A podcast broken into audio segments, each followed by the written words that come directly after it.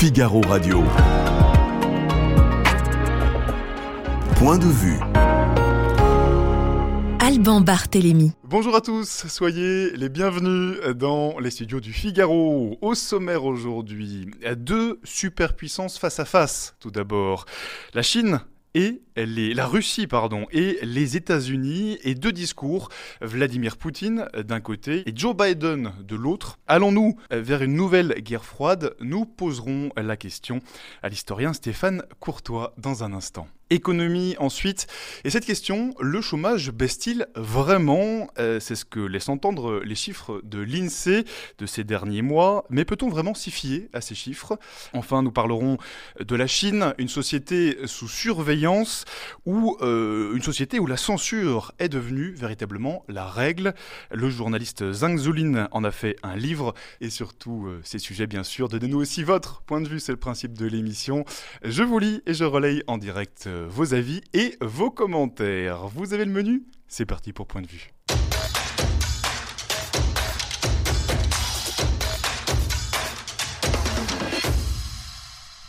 Et bienvenue dans les euh, nouveaux studios euh, du Figaro et de Point de Vue. Bonjour Stéphane Courtois. Bonjour. Vous êtes, euh, je l'ai dit, historien, spécialiste notamment de l'histoire du communisme. Alors vous avez écouté le discours de Vladimir Poutine, discours depuis Moscou, devant un parterre, un parterre d'oligarques, un parterre en tout cas de dignitaires du, régime.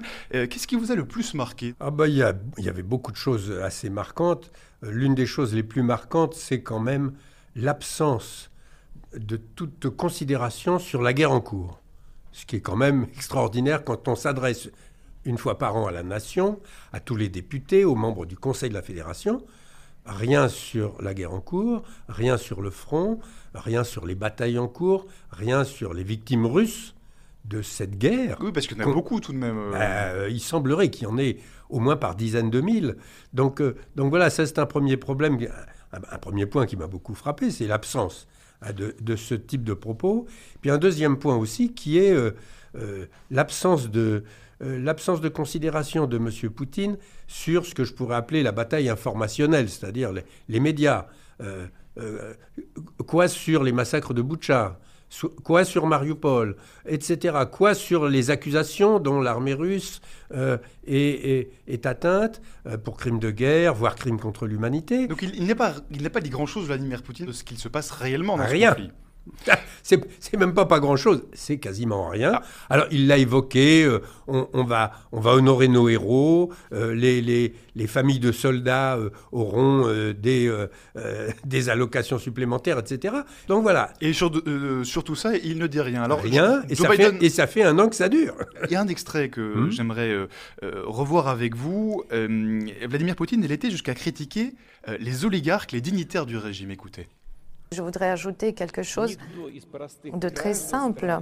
Parmi les simples citoyens de notre pays, personne n'a eu pitié de ceux qui ont perdu leurs capitaux qui étaient investis dans les banques occidentales. Et ceux qui ont perdu leurs yachts et leurs maisons et leurs palais. Le fait que Vladimir Poutine critique les oligarques, est-ce que c'est quelque chose d'inédit, Stéphane Courtois? C'est pas inédit, puisqu'il les a. On a déjà eu des séquences où il les avait tensés de manière en public, de manière extrêmement forte. Mais là, c'est très violent tout de même. Ce qui est, très intéressant, ce sont les mots pas de pitié. Pas de pitié. Et dans la suite du discours, il l'a repris impitoyablement. Bon, et ça, c'est typique, euh, c'est typique du discours soviétique. C'est même typique du discours stalinien. Hein, dans le discours stalinien, parce que la structure du discours de Poutine aujourd'hui ressemblait beaucoup à celle des discours de Staline, hein, c'est-à-dire on désigne, euh, on désigne un ennemi, un ennemi absolu, un ennemi irréductible, euh, avec lequel il n'est pas question de discuter, et qui en général est qualifié de traître, traître à la patrie, du temps de Staline, c'était traître à la patrie socialiste, là c'est traître à la patrie russe, mais bon, c'est la même structure de discours. On peut comparer les époques, on peut comparer ah ce qui se passe aujourd'hui ah avec ce qui se passait de... au temps de euh, Staline par exemple On ne peut pas comparer les époques, mais on peut comparer la nature du discours et la structure du discours, puisque M. Poutine a été entièrement formé dans ce moule. Euh, de la Russie, enfin de l'Union soviétique, euh, des années 50, 60, 70, qui était, une, une, Russie, une Russie soviétique euh, stalinienne, il faut quand même le rappeler, même s'il y a eu un moment de déstalinisation, mais très rapidement, en 64, Khrouchtchev a été débarqué, et on est revenu à tout un discours euh, euh, néo-stalinien, disons, hein, qui est toujours le même. On désigne un ennemi, et puis on appelle le peuple à la rescousse. Hein. et là, c'est le, le peuple qui n'a pas de pitié de tous ces oligarques qui ont perdu leur yacht, etc., etc.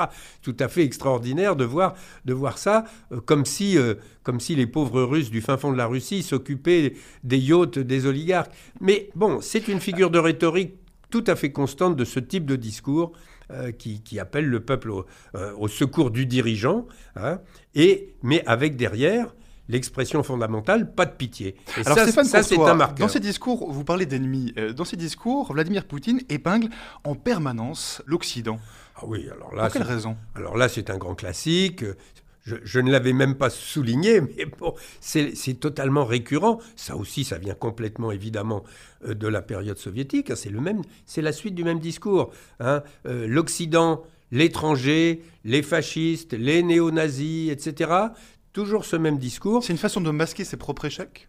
Oui, c'est un peu ce que je euh, voulais sous-entendre tout à l'heure. le fait qu'il n'ait absolument pas parlé de la bataille en cours, le fait qu'il n'ait absolument pas parlé des problèmes euh, de l'image de la Russie qui ressort de cette guerre montre que M. Poutine est dans un très grand embarras. Ça paraît très clair. Alors, il s'adresse à sa... Là, c'est un discours purement à usage interne. D'ailleurs, vous avez vu, bon, la salle était évidemment complètement faite. Hein. il, y a, tous les, tous les dignitaires, etc., etc. Il, n'y a que des, il n'y a que des, des pro-Poutine, évidemment, dans cette salle. Hein. Ce qui contraste d'ailleurs singulièrement avec le, le discours que fait en ce moment M. Biden à Varsovie euh, devant une foule énorme. Euh, hein. Donc c'est toujours la je même sais pas si on, va essayer de montrer peut-être les, images à l'écran, mais, effectivement le contraste entre les deux images sont très, le très, contraste est très, fort. Bon, et il faut bien dire que euh, Biden a quand même joué assez habilement en venant secrètement à Kiev hier et d'une certaine manière en coupant l'herbe sous le pied du président russe. Oui, euh, Joe Biden, le président américain, il, euh, il a répondu lors d'une conférence de presse que l'OTAN était aujourd'hui plus forte que jamais. Au fond, Vladimir Poutine, il a réussi à, liguer tout le monde contre lui à ce stade. Ah ben, on peut presque dire qu'il a ressuscité l'OTAN, puisque notre président avait dit que l'OTAN était en état de mort cérébrale. Or là, il est évident que l'OTAN est en pleine activité. Euh, il, faut, il faut bien dire que M. Poutine s'est trompé vraiment sur toute sa ligne. Euh, il pensait prendre Kiev en trois jours. Bon, chacun a vu que ça, n'était pas le cas. Envahir l'Ukraine, il n'y a pas réussi. Il a même été obligé de reculer sur un certain nombre de points du front qu'il avait, euh, qu'il avait obtenus. Et puis surtout, il pensait que les Européens seraient neutralisés par l'histoire du gaz euh, en Allemagne. L'Allemagne étant évidemment la principale puissance européenne, ça n'a pas marché les Allemands ont fini par se retourner contre, euh, contre ce gazoduc qui, qui les ligotait, parce que là, il y avait vraiment un système de chantage à l'énergie qui, était, qui avait été puissamment mis en place depuis de longues années. Hein. Il ne faut pas oublier ça. Euh, Monsieur Poutine est, est, quand même un, stratège quelque part. Il sait, il sait ce qu'il fait. Oui, il garde des alliés tout de même, Vladimir Poutine, parce que euh, depuis la France, on a l'impression que tout le monde est unanimement contre Vladimir Poutine. C'est pas si simple à l'échelle internationale. Non, c'est pas du tout si simple. la preuve, c'est que la Chine est quand même très proche de la Russie en ce moment. Euh, L'Inde est assez proche de la Russie. Ce sont quand même deux mastodontes, la Chine et l'Inde. Hein. Oui, c'est pas exactement des petits pays. C'est pas exactement le Liechtenstein, même si je respecte fondamentalement le Liechtenstein. Et euh, alors, on va voir, puisque euh, l'Ukraine a déposé un texte qui va aller au vote à l'ONU demain, je crois. Donc, on va voir, comme on dit, on va se compter. Hein, euh, les Russes vont compter leurs alliés, euh, les Américains vont compter leurs alliés, les Ukrainiens surtout vont compter leurs alliés, et on, va en savoir un peu plus. Est-ce que ça bouge ou pas? Il semblerait que les Chinois n'aient pas du tout envie que la crise s'aggrave. Donc, éventuellement, n'oublions pas qu'ils sont au Conseil de sécurité de l'ONU, comme la Russie, un des principaux membres. Euh, bon, si jamais la Chine euh, bougeait de position au niveau du Conseil de sécurité et faisait par exemple un lobbying au niveau de l'Assemblée générale de l'ONU auprès de tout un tas de pays euh, qui lui sont redevables à de nombreux titres. Ça pourrait peut-être euh, changer la, la donne Ça pourrait peut-être changer la donne parce que ça pourrait donner l'impression à M. Poutine que la Russie est quand même peut-être, peut-être, on n'en sait rien, de plus en plus isolée. Évidemment, si elle, si elle ne peut plus compter vraiment sur une, sur une alliance solide avec la Chine, Bon, ça c'est un vrai problème. Hein. Parce qu'Emmanuel Macron euh, dit de son côté, il a, euh, en tout cas ces derniers jours, il a redit vouloir euh, ramener Vladimir Poutine à la table des négociations. Le président ukrainien Volodymyr Zelensky, il lui a répondu dans un journal italien qu'il perdait son temps, en grosso modo, même carrément je pense en français dans le texte. Est-ce qu'il est possible de dialoguer encore avec Vladimir Poutine selon vous? Non, personnellement, je ne crois pas. Je ne crois pas parce qu'il est, il est maintenant, il s'est enfermé Hein, euh, en prenant cette initiative. C'est lui qui l'a prise. Bon, personne, personne d'autre ne, l'a prise à sa place. Il l'a prise, euh, l'initiative de l'attaque de l'Ukraine. Et du coup, il a créé une situation complètement nouvelle. Et il s'est enfermé dans cette situation dont il n'arrive plus à sortir. Hein, euh, ou alors, les, scénarios sont très limités. où, où la Russie est battue militairement, c'est-à-dire qu'elle est ramenée sur la frontière internationale de l'Ukraine et le Donbass et éventuellement la Crimée retombe euh, dans l'escarcelle ukrainienne, mais là, là, à mon avis, ce serait, euh, ce serait la fin de son parcours politique, parce qu'en Russie, ce serait, ce serait pris comme un, un camouflet gigantesque. Hein. Il faut rappeler que euh, en Russie, les défaites militaires ont toujours mené à des, à des renversements ou des quasi-renversements de gouvernement. Hein.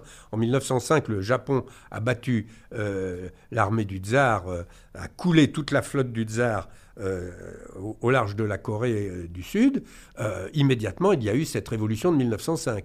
En 1917, les armées russes étaient mal en point, très mal en point. Le tsar est tombé en quelques jours. donc, il, y a des précédents. Ah, il y a des précédents. Alors, oui, oui, parce que M. Poutine nous dit toujours la Russie n'a jamais été battue. Ah, moi je suis malheureusement historien. Et je oui, il y a une forme de réécriture de l'histoire permanente de ah la part de Vladimir Poutine. Oui, mais ça... et, pourquoi, enfin, pourquoi cette volonté de vouloir en permanence réécrire l'histoire. Enfin, d'un point de vue français, on a l'impression presque d'un aveuglement. Euh, est-ce que ça s'explique à travers le parcours de Vladimir Poutine, par exemple? Mais je crois que malheureusement, là encore, ça s'explique par toute sa formation soviétique. En URSS, le pouvoir ne cessait de réécrire l'histoire. Euh, Lénine l'avait l'avait réécrite, Staline l'avait réécrite encore plus, parce que lui, il contrôlait tout, euh, et puis euh, euh, ça s'est réécrit progressivement à chaque fois. Une fois que Khrouchtchev est tombé, bon, alors on a encore réécrit l'histoire, etc. donc c'est une manie, et c'est une manie. D'ailleurs, il faut rappeler que en URSS, il n'y avait pratiquement pas d'historiens de l'époque contemporaine les historiens de l'époque contemporaine étaient tous des apparatchiks du comité central, et donc qui tenaient un discours strictement idéologique et politique. Et les vrais historiens travaillaient sur le XVIIIe siècle, etc. Mmh, Volpazu, 34 euh, sur le Figaro.fr, nous dit Vladimir Poutine, il prépare la guerre depuis 20 ans. Euh, alors, euh, on n'est pas dans la tête de Vladimir Poutine, bien sûr, mais est-ce que la situation que nous vivons aujourd'hui, pour vous, Stéphane Courtois, c'est un petit peu une sorte de nouvelle guerre froide? Est-ce qu'on peut comparer ces deux époques. Vous savez, on peut, on peut même dire qu'il la prépare depuis 25 ans, euh, parce que j'ai appris il y a peu de temps euh, qu'il avait en 1997 soutenu une grande thèse sur euh, l'importance de, du contrôle des, des énergies, des hydrocarbures, etc., dans le cadre de la géopolitique. Donc ça veut dire que dès ce moment-là, il réfléchissait à ce problème, hein, et dès ce moment-là, il avait déjà annoncé qu'il ne supportait pas l'effondrement de l'URSS. Hein. Donc c'est ça le fond du problème. Il ne supporte, il n'accepte pas que l'URSS se soit effondrée, mais il faut quand même lui rappeler que les Occidentaux n'y sont pas pour grand-chose. En parlant d'effondrement, Stéphane Courtois, un, élément dans le discours de Vladimir Poutine qui revient régulièrement et qui surprend euh, d'un point de vue français, c'est qu'il se positionne systématiquement comme euh, le protecteur de la famille, des valeurs traditionnelles. Euh, est-ce que ce positionnement-là, c'est un calcul politique? Ah oui, c'est un calcul tout à fait politique, et même d'ailleurs dans son discours, il a, il a appelé les gens à relire la Bible, il a, il a désigné ses ennemis comme animés par Satan, ce qui est quand même extraordinaire. Bon, et d'ailleurs, vous avez avez vu qu'au premier rang de l'Assemblée, il y avait le fameux patriarche Kirill, qui est un, vieil, un vieux collègue, si je puis dire, de Vladimir Poutine, puisqu'il était un agent du KGB depuis 1972. Donc voilà. il, joue, il joue quelque part. Mais bien sûr, il le joue, il joue, il joue complètement sur ses valeurs par rapport à des sociétés beaucoup plus traditionnelles que les nôtres. Euh, par exemple, la société indienne. Par exemple, des sociétés africaines. Hein Donc, pour qui, par exemple, euh, l'homosexualité est quelque chose de d'inacceptable. Bon, très bien. Euh, et ça peut rencontrer un, un mais bien entendu, bien entendu, ça, ça, fait partie du soft power euh, russe auprès de tout un tas de populations, et ça pourrait jouer un certain rôle dans le vote à l'ONU, bien entendu. Alors, une toute dernière question, Stéphane Courtois. Là, on parle de l'histoire, on parle de, de géopolitique. Est-ce qu'on sait ce que pense la population russe? Alors là, très difficile à savoir. Euh, moi, je pense que le discours qu'il a donné aujourd'hui est un discours à usage totalement interne, euh, qui vise d'abord euh, la partie de la population qui lui est acquise, parce qu'il y a une partie de la population qui est clairement acquise, ne serait-ce que tous les gens qui profitent du système, bien entendu, comme, comme sous le régime soviétique. Sous le régime soviétique, il y avait toute une partie de la population qui ne supportait pas ce régime, mais il y avait, il y avait une partie de la population qui y adhérait tout simplement parce que c'était les prébandiers du régime, c'était les gens qui faisaient tourner ce régime. Hein, euh, et, donc voilà. Euh, donc il y a toujours une partie de la population qui soutient le régime, ça c'est manifeste, mais difficile, si je vous comprends bien, très difficile parce que, pour une raison très simple, c'est que euh, déjà sous l'Union soviétique, les Russes ont appris à ne pas dire publiquement ce qu'ils pensent. Parce qu'ils savent très bien que ça peut leur coûter très cher. Vous avez encore une journaliste, là, qui vient d'être condamnée à six ans de prison pour avoir dit qu'elle était contre la guerre. Bon, c'est, et quand on connaît les prisons russes, bon, je ne le souhaite à personne. Donc voilà, il, faut rappeler qu'il y a quand même cet élément de, euh, pas seulement de violence, c'est un élément de terreur qui est permanent et que euh, Vladimir Poutine a réactivé euh, comme, sur, comme euh, sur, le modèle soviétique, mais qu'il a réactivé à partir des années, années 2003, 2004, 2005. Et c'est un élément qui était déjà présent avant. Bien, entendu, c'est une réactivation. Bien, merci beaucoup Stéphane Courtois. Je rappelle que vous êtes historien du communisme, également l'auteur de ce livre, Le Livre Noir de Vladimir Poutine. c'est aux éditions Robert Laffont et c'est à lire bien sûr pour ceux qui veulent creuser ce sujet. Figaro Radio. Point de vue. Alban Barthélémy. Tout autre chose à présent, le chômage est-il en train de disparaître en France? Euh, en apparence, il est à son niveau le plus bas depuis 40 ans, si on en croit du moins les, les derniers chiffres publiés par l'INSEE, à tel point que le gouvernement a décidé de revoir les conditions d'accès au chômage. On prévoit de passer d'une indemnisation de 24 mois à 18 mois. En effet, l'hypothèse on a voulu être transparent en affichant toutes les, toutes les, toutes les situations et les règles qui s'appliqueraient, y compris si le taux de chômage, ce qu'on souhaite évidemment, passe en dessous de 6%. Moi, j'entends que ce point n'a peut-être pas suffisamment fait l'objet de discussion, donc nous allons le retirer, ah. cette, troisième, ce troisième niveau du décret qui entrera en vigueur au 1er février et nous remettrons ce sujet dans la concertation sur les futures règles de l'assurance chômage. Honnêtement, dans la période, dans la période que nous connaissons, 18 mois pour trouver un travail, 18 mois pour trouver un travail, avec un taux de chômage qui est à 7%, qui continue de baisser, et alors qu'on tend vers le plein emploi, c'est suffisant. On tend vers le plein emploi. Ça, c'est ce qu'affirme le gouvernement. Bonjour Bruno Coquet. Bonjour. Euh, vous êtes euh, docteur en économie, expert associé à l'OFCE. Euh, alors on n'arrête pas d'entendre ces derniers jours que nous sommes quasiment en plein emploi, que toutes les entreprises recrutent, grosso modo. Est-ce que ça, c'est vraiment la réalité? Alors au plein emploi, on va dire tout de suite non. après ça, on va pas bouder notre plaisir, et même si on a un grand goût du paradoxe, on a quand même des bonnes nouvelles. Et les chiffres sont bons voilà, les chiffres sont bons. Le taux de chômage à 7,2%, c'est mieux que. Enfin, c'est le meilleur chiffre depuis 2008 et même dans les 40 dernières années, c'est plutôt un, excellent chiffre. Les créations d'emplois restent fortes. On va avoir créé à peu près 400 000 emplois en 2022. Euh, on a des difficultés de recrutement, donc ce qui est un symptôme euh, du plein emploi d'une certaine manière. Et donc, euh, du coup, enfin, qui sont cohérentes avec la situation. Hein, c'est ce que dit la DARES au ministère du Travail. Et donc, du coup, les les nouvelles sont bonnes. On n'est pas encore au plein emploi, mais les nouvelles sont bonnes. Donc les nouvelles sont bonnes. Le taux de chômage, selon l'INSEE, il affiche 7,3%. Euh, corrigez-moi si, je dis une bêtise. Euh, du moins au dernier trimestre 2022. Euh, C'est de fait le chiffre quasiment le plus bas depuis 40 ans. Est-ce que ce chiffre, il est fiable? Oui. Il est fiable. Est-ce qu'il est complet? Ça, c'est la question suivante, parce que si je comprends bien, il y a différents chiffres quand on parle de chômage. Il y a les chiffres de l'INSEE, les chiffres de Pôle emploi. c'est pas les mêmes. Alors, ce pas les mêmes. Euh, euh, les chiffres de l'INSEE, ils sont extrêmement fiables. C'est le taux de chômage au sens du Bureau international du travail, hein, comme on dit, donc qui, vient d'une enquête qui est faite euh, par l'INSEE, l'enquête emploi. Donc, il y a une série de questions qui permettent d'identifier si quelqu'un n'a pas d'emploi, n'a pas exercé une heure de travail au cours de la semaine ou de l'enquête, est à la recherche dans l'emploi, est disponible, etc. Et donc, du coup, on a ce, ce chiffre et qui est comparable internationalement, donc qui est intéressant. Après, on a ce qu'on appelle une statistique administrative, c'est-à-dire des gens qui sont inscrits auprès de Pôle emploi. Et donc, eux, ils sont divisés en catégories. La catégorie euh, je cherche un travail et je n'ai euh, pas travaillé dans le mois. Je cherche un travail et j'ai travaillé un peu.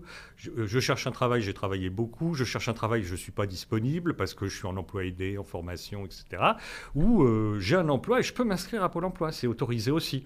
Mais on n'est pas dans la statistique des demandeurs d'emploi ABC à ce moment-là. Donc, chaque indicateur raconte une histoire. Chacune est vraie. Euh, après, voilà, elles, peuvent indiquer des choses un, petit peu différentes. Enfin, ça donne différents points de vue dans, un kaléidoscope du marché du travail. Oui, alors là, pareil, quand on parle de, taux de chômage, il y, a, effectivement plusieurs euh, catégories, catégorie A, catégorie B, catégorie C. Euh, est-ce que la situation varie, par exemple, aujourd'hui très fortement en fonction du niveau de diplôme? Oui, enfin ça depuis toujours. les... Au niveau du, en fonction du secteur d'activité aussi? Euh, alors, le taux de chômage ne se mesure pas en fonction du secteur d'activité.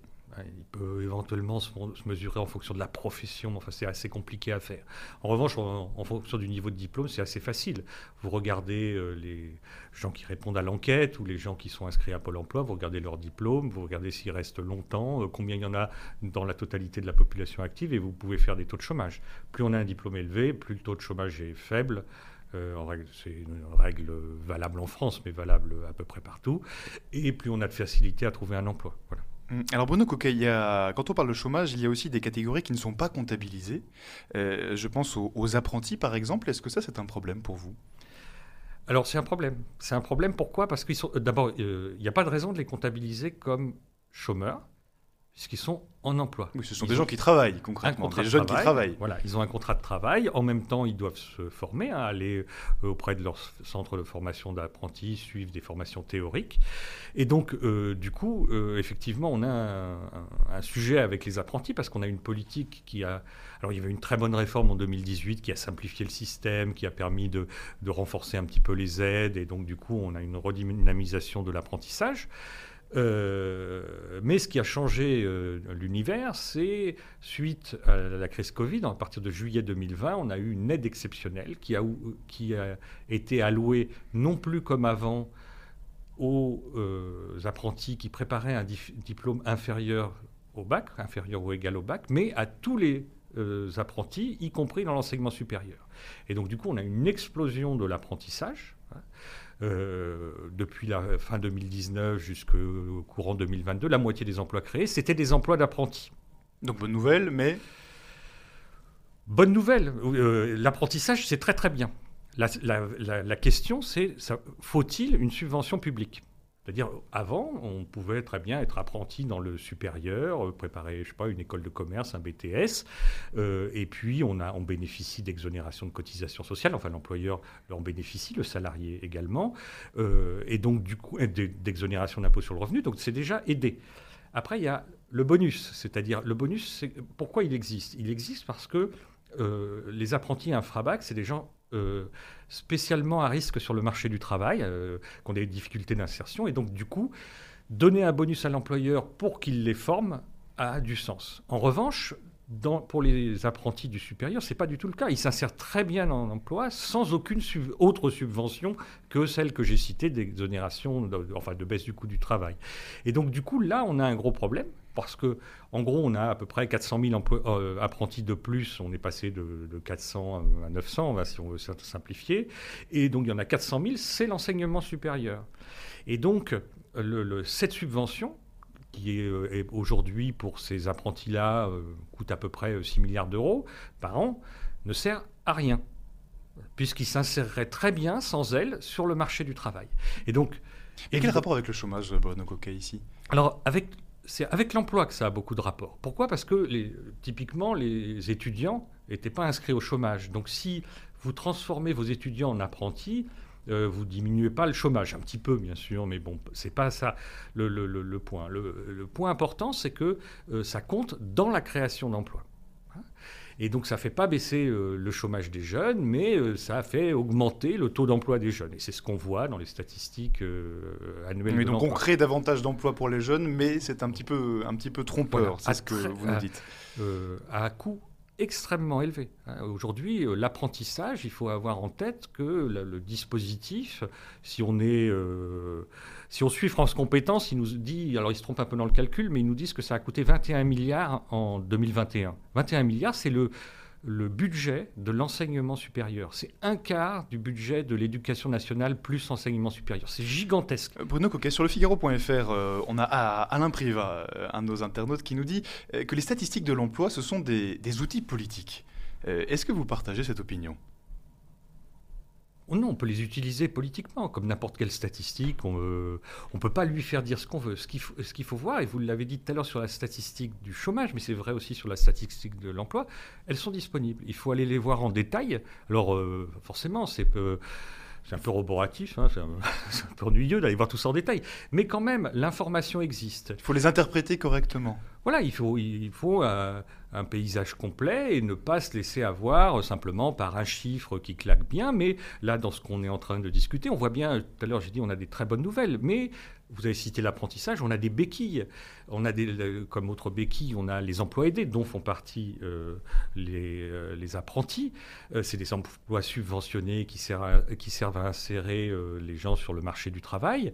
Et là, typiquement, on a énormément, on a une très bonne statistique d'emploi, mais en même temps énormément d'emplois aidés, plus que jamais.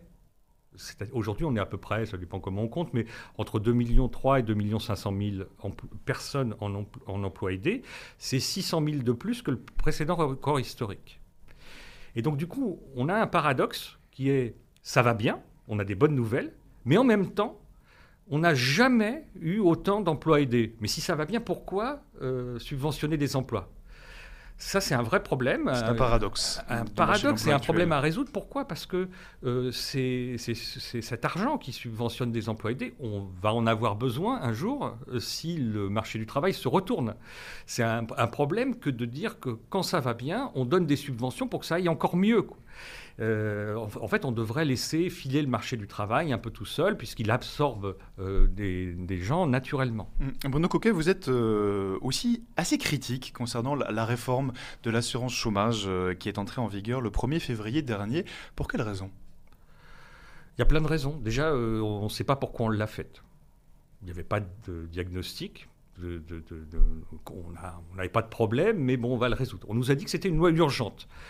Euh, pourquoi? Parce que dans l'urgence, alors il y avait les difficultés de recrutement. Alors, on, alors le gouvernement dit euh, on approche du plein emploi, donc du coup, euh, il faut encourager la reprise à l'emploi. C'est un peu ça. Alors c'est là qu'on voit qu'on n'était pas au plein emploi, hein, puisqu'à 7,2 on n'est pas au plein emploi, et que même dans la première version du décret, on disait que si on arrive en dessous de 5%, donc là plus proche du plein emploi, on va encore durcir. Donc du coup, l'argument on est au plein emploi n'allait pas. après l'urgence, c'était de dire, et ça a été répété à plusieurs reprises dans dans, l'hémicycle, et c'est dans l'exposé des motifs de la loi, que euh, si on ne faisait pas euh, cette réforme, en fait, on ne pourrait plus payer les allocations chômage des chômeurs à partir du 1er novembre. Bon, c'était faux. C'était pas vrai. Ben non, elles ont été payées. Donc euh, factuellement, et depuis l'avis du Conseil d'État de, depuis de début septembre 2022, on savait qu'on pouvait faire un décret de jonction. Donc il n'y avait pas d'urgence, ça c'est l'argument formel, mais est-ce qu'il y avait une nécessité il aussi avait pas Non, Enfin, à partir du moment où il n'y a pas de diagnostic, il n'y a pas de nécessité. Donc euh, les réformes de l'assurance chômage, globalement, depuis euh, assez longtemps, servent surtout à faire des économies budgétaires. Alors là, on nous a dit, euh, il y a un habillage, c'est la contracyclicité. On nous a dit, ah bah oui, mais quand ça va bien, euh, euh, il faut que ce soit moins généreux, et quand ça va mal... oui, Emmanuel Macron avait dit 6%, en dessous de 6% de chômage, on va durcir encore les, les Oui, alors après, on, peut s'entendre sur le... Enfin, après, on peut discuter du chiffre, mais le principe, c'était, il y a une zone rouge, une zone verte, et puis quand ça va mal, ben, on durcit, quand ça va bien, on durcit, puis quand ça va mal, on, allonge la, la, durée des droits. c'est pas si simple. Dans la théorie économique, vous pouvez trouver des, des, papiers qui racontent ça, et puis des papiers qui racontent exactement l'inverse. Et puis surtout, il y a un point qu'il faut avoir euh, en tête, c'est que euh, tous les papiers qui disent euh, il faut une réforme contracyclique, comme celle qu'on a mise en œuvre, disent aussi il faut baisser les recettes, c'est-à-dire que l'assurance chômage doit être équilibrée dans l'année, dans ces modèles-là, et donc du coup, recettes égale dépenses, donc quand ça va bien, on baisse aussi les recettes ce qui n'a pas été le cas. Et puis l'autre problème, mais qui, euh, précède à peu près toute réforme de l'assurance chômage, c'est qu'on regarde toujours la durée passée au chômage. Bon, super. Mais c'est comme si à l'hôpital, vous regardiez la durée euh, de séjour des patients. Elle est toujours trop longue.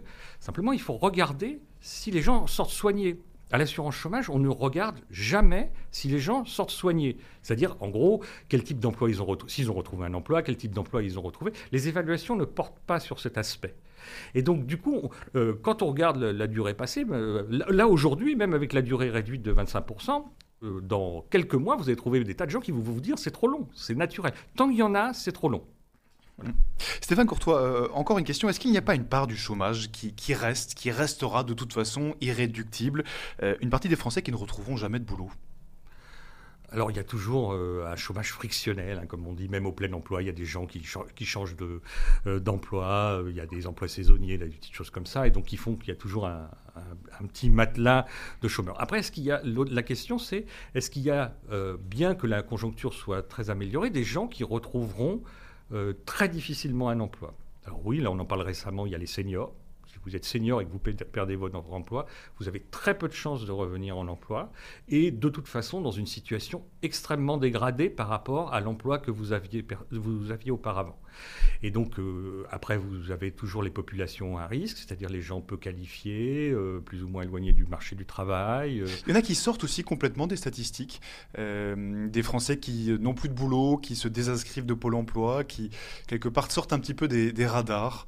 Euh, euh, en fait, ils deviennent euh, inactifs. Hein, donc en fait, ils ne recherchent dans l'enquête d'emploi de l'INSEE, du coup, ils apparaissent comme des personnes ne recherchant pas un emploi. Hein, et donc, voilà, inactifs. Cette proportion-là, elle, grandit, elle a pris plus d'importance ces dernières années? Non, non, non, non. Euh, le, taux d'activité continue d'augmenter, euh, le, taux d'emploi continue d'augmenter. Ça, c'est plutôt des bonnes nouvelles. Ça veut dire que quelque part, on travaille plus, comme, le, comme le demande le président. Eh bien, merci beaucoup, Bruno Coquet. Je rappelle que vous êtes euh, docteur en économie, expert associé à l'OFCE également. Et merci beaucoup de nous avoir partagé ce soir votre point de vue, de nous avoir un petit peu éclairé sur ces fameux chiffres du chômage. Merci. Figaro Radio. Point de vue. Alban Barthélémy. Et on va parler international à présent. Euh, la Chine est-elle devenue une société sous surveillance? C'est la question que nous posons. Euh, durant le Covid, les restrictions des libertés se sont encore accentuées. Chine, une société sous surveillance C'est la question que nous posons à présent. Bonjour Zhang Zulin, vous êtes euh, euh, journaliste, notamment au Courrier International, euh, vous êtes également français d'origine chinoise, et l'auteur de, ce livre, ça s'appelle La société de surveillance Made in China, c'est publié aux éditions de l'Aube. alors on va parler bien sûr de la Chine, de la surveillance qui est mise de plus en plus en place dans ce pays depuis surtout de ces dernières années. mais d'abord on vient de parler de la guerre en Ukraine au début de l'émission. Aujourd'hui, la Chine refuse toujours de parler d'invasion officiellement? Tout à fait, c'est pour ça, oui. Moi, je pense que la position chinoise sur le dossier russo-ukrainien toujours inchangé depuis le début.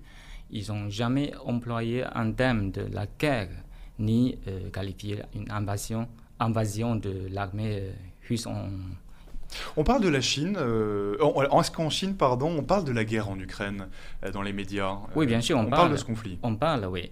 Mais je pense qu'il faut savoir, euh, peut-être dans les pays occidentaux, peut-être il faut souligner une chose, que la déclaration chinoise, c'est très clair, hein, c'est inchangé depuis le début. Mais est-ce que c'est vraiment une position neutre parce que Pékin, en fait, il a souligné sa position depuis, début, depuis le début de la guerre, c'est neutre. on ne prend pas position, c'est un, peu, un peu ce qu'il disait. Et alors qu'en fait, ils prennent quand même un peu position, c'est ça? Bah oui, quand, quand, on a choisi le mot, les thèmes, quand, quand on refusait d'utiliser le mot invasion, et quand on euh, rejetait le mot la guerre, est-ce que c'est neutre ou non? En plus, si on regardait un peu plus sur les réseaux sociaux chinois, quand même, il y a chaque jour, quotidiennement, il y a les commentaires très négatifs envers euh, les Ukrainiens, où, très, où, il y a euh, énormément de, de, commentaires positifs en fait, envers euh, justement. Mm. Donc la, Chine, quand même, sans prendre position, prend, prend quand même position aujourd'hui, en tout cas le, le, régime chinois. Alors venons-en à, à, votre livre, Zhang Zulin, que, que j'ai dans les mains. ça s'appelle donc La Société de surveillance Made in China. C'est une enquête. on y trouve beaucoup de témoignages. Euh, de Chinois, euh, de Chinois expatriés en France également. Il y a une chose qui m'a beaucoup marqué, beaucoup des Chinois que vous interrogez dans votre livre, ils ont peur. Euh, pour quelle raison? Justement, c'est la surveillance. J'ai écrit ce livre parce qu'en fait, depuis quelques années, il y a un paradoxe chinois m'intrigue. Parce que d'un côté, en fait, le gouvernement chinois, il ne cesse pas de réclamer ou confirmer ou prétendent que la Chine, c'est l'un des pays les plus sûrs du monde. Donc c'est vrai avec euh, leur système de caméras de surveillance lié euh, au système de reconnaissance faciale dans les grandes villes chinoises, au moins on ne trouve pas les petits voleurs, par exemple, comme à Paris, il y a une mauvaise réputation. Là, ce côté-là, c'est vrai, en fait. Il y a très peu de criminalité. Bah oui, c'est ça. Et donc, euh, et de l'autre côté, en fait, les Chinois, en fait, il y a, depuis quelques années, il y a une, sorte de peur qui s'installe profondément et très largement à la population. Euh, notamment, même, même pour les Chinois euh, ordinaires, en fait, c'est pas les journalistes, c'est pas, ils ne s'impliquent pas dans les affaires, ils, ils, sont peur. Alors en Chine, euh, critiquer le régime, ce n'est pas formellement interdit, ce n'est pas formellement interdit par la loi, en tout cas. Est-ce qu'on peut, cela dit, vraiment parler de, de propagande, de censure? Bien sûr, mais le thème propagande, ce n'est pas un thème péjoratif en Chine. Donc la censure, bien sûr, c'est omniprésente parce que euh, dans mon livre, j'ai indiqué, en fait, j'ai noté justement, raconté une histoire d'un de, ancien journaliste de CCTV. CCTV, c'est la télévision centrale de la Chine, c'est étatique. Donc il était euh, au début du, de l'apparition de, l'explosion de, Covid-19 à Wuhan. Il était allé à Wuhan sur place pour faire les reportages en tant qu'un euh, journaliste euh, citoyen. Mais en fait, il a, il a été arrêté euh, pendant la, division directe. Il, il, il, se demande pourquoi il a, il, a peur, mais en fait, tout ce qu'il ce fait comme un, un journaliste, ce qu'il fait reportage, c'est tout à fait normal pour, pour si c'est dans un pays euh, ou dans une société normale, il fait les choses normales, pourquoi il a peur? Donc il y a beaucoup de... Mais finalement, il a été arrêté, il a été jeté dans un centre de détention pendant plusieurs mois. Et puis, il y a encore, il y a ses confrères, il y a, encore quelques, plusieurs journalistes sont toujours en, prison, justement à cause de leur reportage, justement reporté, euh, bah, sur euh, la situation à Wuhan pendant le Covid-19. Mm. Oui, euh, vous citez ce chiffre, euh, Zhang Zulin, dans votre livre qui est ahurissant. Euh, vous dites qu'il reste, qu'il ne reste que 175 journalistes d'investigation sur l'ensemble du territoire chinois.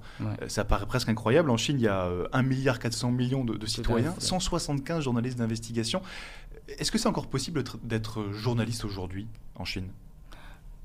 Journaliste, ça dépend des critères européen ou dans un pays démocratique ou un journaliste dans un... Enfin, Être journaliste d'investigation, c'est compliqué visiblement. Bah oui, pour le gouvernement chinois, en fait, un journaliste, il doit obéir à la politique euh, centrale. Il ne peut pas critiquer le gouvernement chinois parce que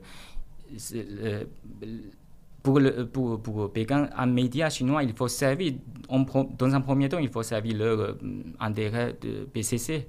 Ça, c'est tous les journalistes doivent comprendre cette. Euh, voilà. Et le PCC, c'est le, le, parti. Le parti, communiste, chinois. Hmm. Oui.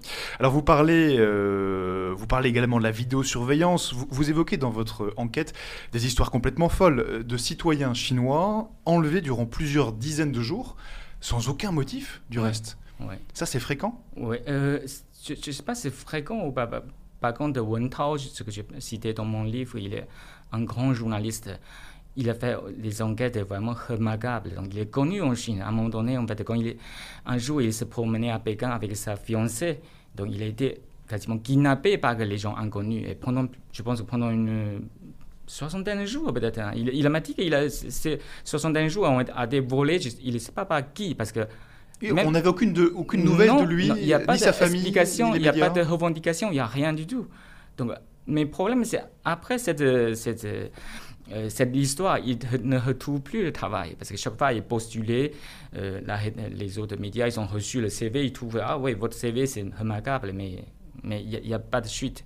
Donc c'est très très difficile. Il n'est pas tous, il n'est pas seul à eu cette situation en Chine, à confronter cette, cette difficulté. Et en même temps, Zhang Zulin, dans votre livre, vous dites que dans leur majorité, mm. les Chinois ne semblent pas plus que ça dérangés par ce système de surveillance. non, justement, c'est ça, je trouve, hum, le gouvernement chinois est très, intelligent pour, euh, parce qu'en fait, ils vendent le, système de surveillance comme euh, pour bien de, la population. C'est pour votre sécurité. C'est pour vous garantir la, la sécurité. Dans ce cas-là, pourquoi pas? Un peu comme Nice, peut-être. Je ne sais pas, à Nice, est-ce que les Niçois, peut-être un jour, euh, est-ce qu'ils ont déjà installé le système de surveillance à Nice? Il me semble aussi. Mais peut-être c'est les deux choses pas encore arrivées. on ne peut pas comparer. Oui, on n'est pas du tout sur le, bah même, niveau. Oui. Donc cet argument de la sécurité, il fonctionne, c'est-à-dire que ça convainc une majorité de, euh, de citoyens chinois. Euh, vous évoquez, euh, pareil, dans votre livre, ce, principe assez fou du crédit social. Mm. Qu'est-ce que c'est que le crédit social? Au crédit, ça, ça, veut dire si un citoyen, si il a essayé de donner des critères, ça veut dire si un citoyen du fait le bon action, tu vas gagner quelques points. Quoi. Mais je pense que c'est comme chaque ville, en fait, chaque province, il y a, il y a son propre système. Je pense que le crédit social, ils n'ont pas encore euh, généralisé en Chine. Par contre, il y a déjà, déjà vu des, des abus, par exemple, dans certaines, certaines villes. Il dit que... Donc concrètement, chaque citoyen se voit attribuer des points. Oui, des points, euh, C'est le système de, de crédit, euh, d'où le nom de crédit social. Et en fonction des points, on peut plus ou moins faire des choses, se déplacer. Oui, ou, ou surtout, il y a des sanctions. Ouais. Par exemple, c'est, pas, quelqu'un, en fait, s'il n'a pas payé ses loyers ou pas aller voir ses parents régulièrement, donc il peut être classé dans, dans, dans une liste noire. C'est, comment, c'est quoi la, euh, manque, la, population, la population manque de, de crédibilité? Mm. Et alors ça, c'est pas partout en Chine, ceci dit, ce système de crédit social, c'est dans certaines villes aujourd'hui. Euh, c'est pas encore, je pense, pas encore généralisé, mais c'est déjà, voilà, je pense qu'il est en retard. Hmm. Euh, Zhang Zulin, durant des années, la Chine a, renvoyé au monde l'image d'un pays plutôt ouvert, euh, plutôt ouvert sur le monde. Et puis tout a changé radicalement, vous le racontez dans votre livre, avec l'arrivée au pouvoir du président euh, Xi Jinping en 2013. Qu'est-ce qui a changé à ce moment-là? Tout à l'heure, en fait, je vous ai parlé aussi de, de justement le, euh, un message de Nouvel An chinois adressé chaque année, comme d'habitude, par euh, un média très très connu euh, à Canton. justement, c'est au début, je pense que le message est publié le 3 janvier 2013, le moment d'arrivée de Xi Jinping. Je pense que cette date, c'est très important. Avant cette date, en fait, je pense que les médias chinois qui bénéficient d'une sorte de liberté d'expression, ou les Chinois qui bénéficient aussi, relatif. On pouvait quand même s'exprimer. Voilà, euh, on pouvait s'opposer au régime. Euh, régime, régime, local, hein, les régimes locaux. Jamais euh, on, peut, on peut jamais critiquer le régime, le, pouvoir central. C'est vraiment, c'est un tabou. Mm. Mais au niveau local, on, pouvait tout de même faire exprimer son désaccord. Et à partir de 2013 et de l'arrivée de, Xi Jinping, ça, ça a changé. Oui, ça veut dire avant, bah, comme on a pas on va c'est une révérence d'un journal libéral. Les journalistes, leur travail c'est pas excellent. leur grand reportage grands reporters sont des stars pour les Chinois. Donc ils font les, enquêtes euh, qui peuvent, qui ont déjà aussi pro, euh, bouleversé la société pour changer certaines lois. Mais après cette bataille, cette bataille que je vous ai indiqué, que ça veut dire que les journalistes sont perdu vraiment complètement leur bataille. Donc, les autres médias trouvent que même Zhoumo a perdu leur bataille contre le gouvernement ou contre le bureau de la propagande du Guangdong. Comment nous, on est plus petits, petit, moi, réputé, comment on peut faire? Oui, c'est ça. Vous le racontez dans votre livre, hein, l'histoire de, ce journal très connu qui a essayé, euh, dont les journalistes en tout cas ont essayé de s'opposer, du coup, à ce que leurs articles soient revus, soient relus, soient modifiés. Euh, et, cette bataille, finalement, ils l'ont perdue. Euh, Zhang Zulin, vous dites aussi dans votre livre que le Covid euh, a accéléré encore cette tendance euh, ces trois dernières années. De quelle façon? Parce que c'est très, facile de contrôler. Euh, parce que vous le savez, pendant trois ans, en fait, pendant deux ans au moins, euh, le gouvernement chinois en fait, a généralisé une sorte de QR code de santé.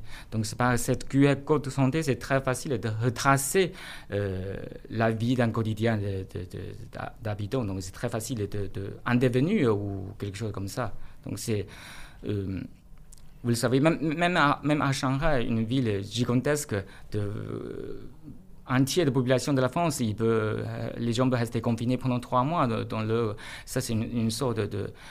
Et il y a ce fameux QR code. Euh, vous racontez dans votre livre ce fameux QR code que euh, durant longtemps, les Chinois ont dû scanner systématiquement à chaque fois qu'ils rentraient dans, dans, un lieu public. Et dès qu'on était soupçonné d'avoir le Covid, on ne pouvait plus rentrer. C'était radical. Oui, c'est radical. Oui. Ça n'a rien à voir parce que j'ai vu euh, sur les réseaux sociaux français, il y a certains Français qui posent la question, ils disent oui, chez nous aussi, mais je pense que deux systèmes, c'est pas comparable. Oui, c'est pas du tout pareil, la, même échelle. dans votre livre, Zhang Zulin, vous interrogez aussi plusieurs Chinois expatriés en France. Alors c'est intéressant, euh, ils parlent français pour la plupart d'entre eux. Euh, quel est leur sentiment vis-à-vis de leur pays d'origine? C'est un sentiment très complexe. Ils ont peur aussi, ils ont peur de parler, surtout quand on discutait sur WeChat. En fait, WeChat, c'est l'un des deux euh, réseaux sociaux les plus importants, dominants du pays. Du coup, souvent, en fait, on, au début, quand je discutais avec eux sur le WeChat, ils me conseillaient que si, on veut, si je veux évoquer les choses un peu politiques, en fait, c'est mieux qu'on on est allé dans Telegram ou WhatsApp. Mais Et pourtant, ils sont en France En France, oui. Malgré 10 000 km de distance, ils sont peu quand même. Mm, mm. Ils ont euh, aussi peur. Euh, par quel biais est-ce qu'ils s'informent d'ailleurs, euh, ces Chinois résidant en France? Il existe des médias pour les Chinois vivant à l'étranger? Oui, c'est intéressant votre question.